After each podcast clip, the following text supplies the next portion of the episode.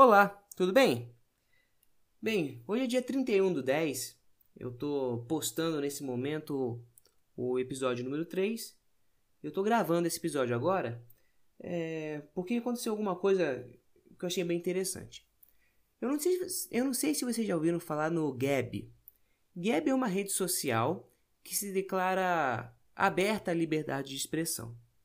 Então, ela é cheia de, ela é conhecida como a a rede social da extrema direita.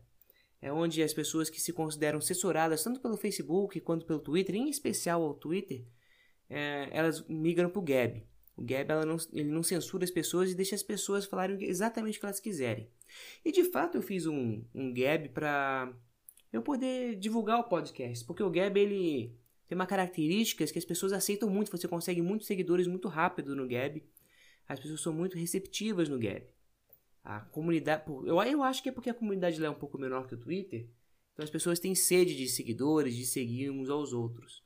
Mas uma coisa é certa, né?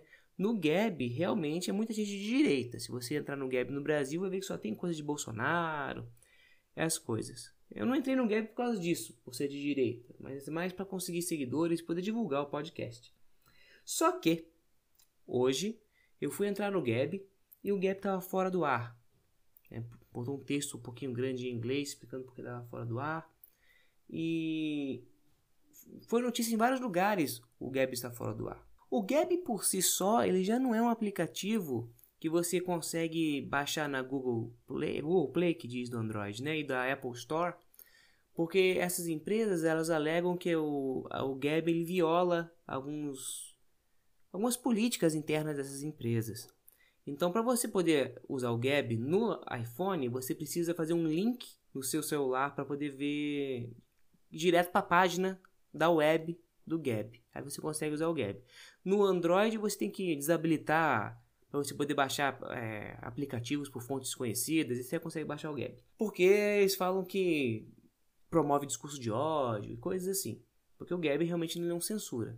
A política do Gab é a política da americana e poucas pessoas sabem, mas no, nos Estados Unidos o discurso de ódio, diferente daqui do Brasil, ele não é contra a lei.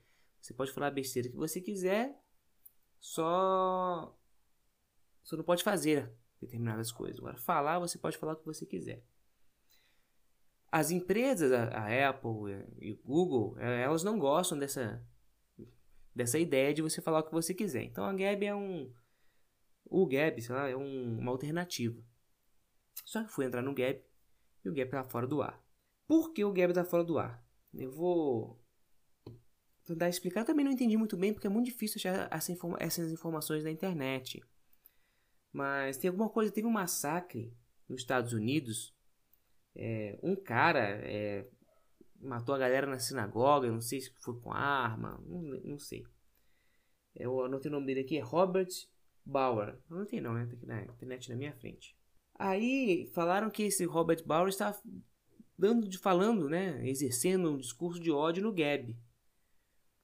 Aqui, eu tô vendo aqui no site aqui do Tecnomundo, diz assim: a rede social Gab.com foi derrubada após a revelação de que Robert Bowers, acho que assim se pronuncia, usou o site para ameaçar judeus.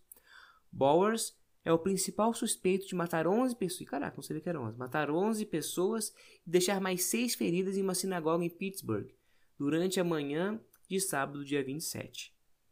Então, o que acontece? Um, o Gab ele não é contra a lei nos Estados Unidos. Como eu disse, você pode falar a besteira que você quiser. E o Gab também não é responsável pelas besteiras que as pessoas falam.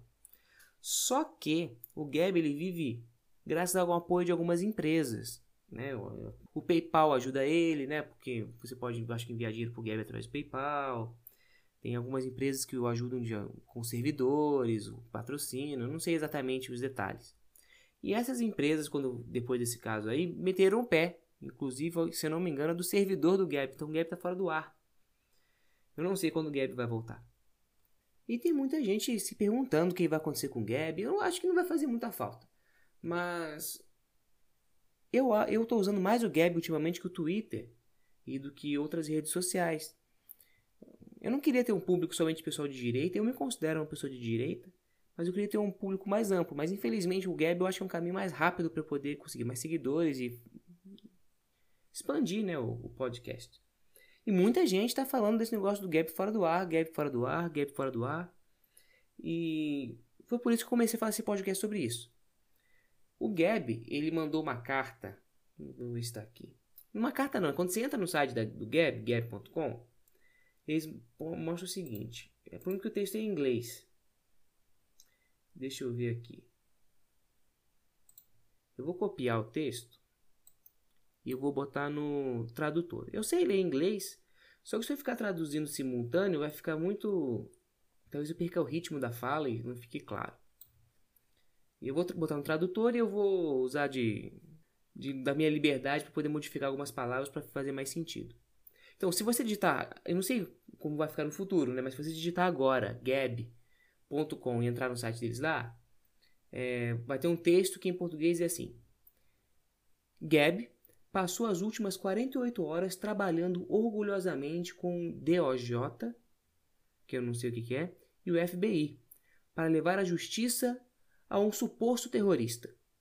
Por causa dos dados que fornecemos, eles agora, eles agora têm muitas evidências para o caso deles. No meio disso, a Gab não tem plataforma de provedores essenciais de infraestrutura de internet em todos os níveis. Eu acho que não é tradução, que eu acho que eles perderam o servidor, né? Somos a startup mais censurada, manchada e sem plataformas da história, o que significa que somos uma ameaça à mídia e à oligarquia do Vale do Silício. Aí depois ele fala que o Gab não vai a lugar nenhum, e pro Gab fala assim, a tradução seria pro Gab, não importa o que você escreve, não importa o que as pessoas, né, os, caras, é, os caras que falam muito e falam de maneira sofisticada na TV, eles falam, não importa isso. Não importa o que ninguém é, que não é relevante diga no Twitter. Temos muitas opções, recursos e suporte. Vamos exercitar todos os caminhos possíveis para manter o Gab online e defender a liberdade de expressão e a liberdade individual para todas as pessoas. É isso que eu estava falando. O Gab ele dá liberdade de expressão para as pessoas. Você pode falar o que você quiser no Gab. Por isso que a Apple e o Google não, não, não libera o aplicativo, não por ser contra a lei, mas por ser contra as políticas da empresa deles. E, e como é a lei americana que se aplica ao Gab, você pode falar o que você quiser. Aqui depois fala, só que eu não consigo entender direito, fala assim que a internet não é realidade. TV não é realidade. 80%, pessoas, 80 das pessoas comuns concordam com o Gab e apoiam liberdade de expressão e liberdade. A máfia online e a máquina, é, a máquina de mídia tradicional são opinião minoritária. Nossa, até lendo em português eu errei. A máfia online e a máquina de mídia tradicional são opinião minoritária. As pessoas estão acordando, então, por favor, continuem indicando para uma rede social em vez de apontar o dedo para o suposto atirador. Ah, tá, a tradução tá errada. Assim, as pessoas estão acordando, então por favor, parem de ficar apontando o dedo para as redes sociais e comecem a culpar quem faz as, os crimes. Sem plataformas é tudo o que as pessoas querem do, do Gab. Dane-se tudo o que vocês quiserem. Nos esfreguem tudo o que vocês quiserem. É, a tradução não fica perfeita, né? Você não pode parar uma ideia. Isso eu concordo com eles. A ideia de liberdade de expressão é uma coisa que não.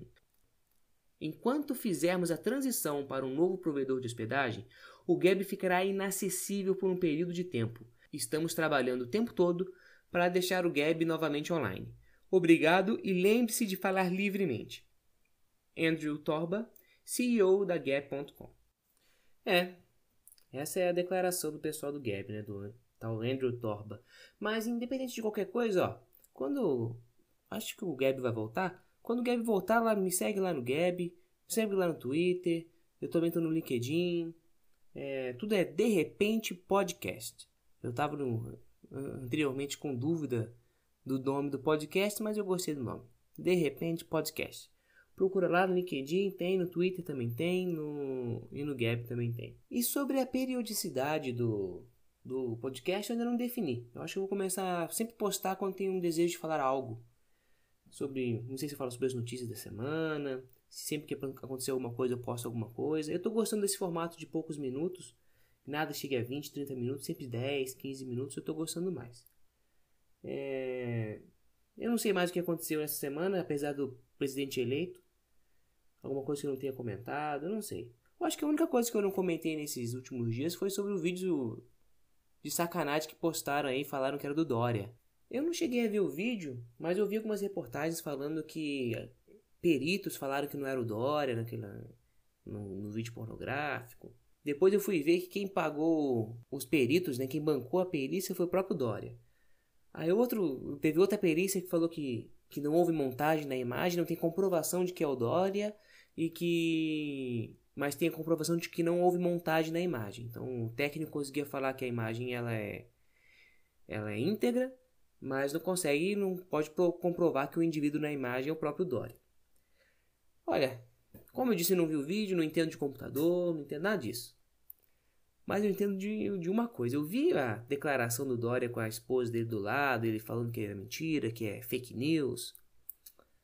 Olha, a melhor perícia desse vídeo é a cara da mulher do Dória. Você entra na internet, vê a declaração do Dória, vê a cara da mulher do Dória. Ela é a perícia verídica, é a perícia mais notória, a perícia mais qualificada para falar que aquele vídeo real. A cara de insatisfação, a cara de. Não era uma cara de revolta. Era uma cara de.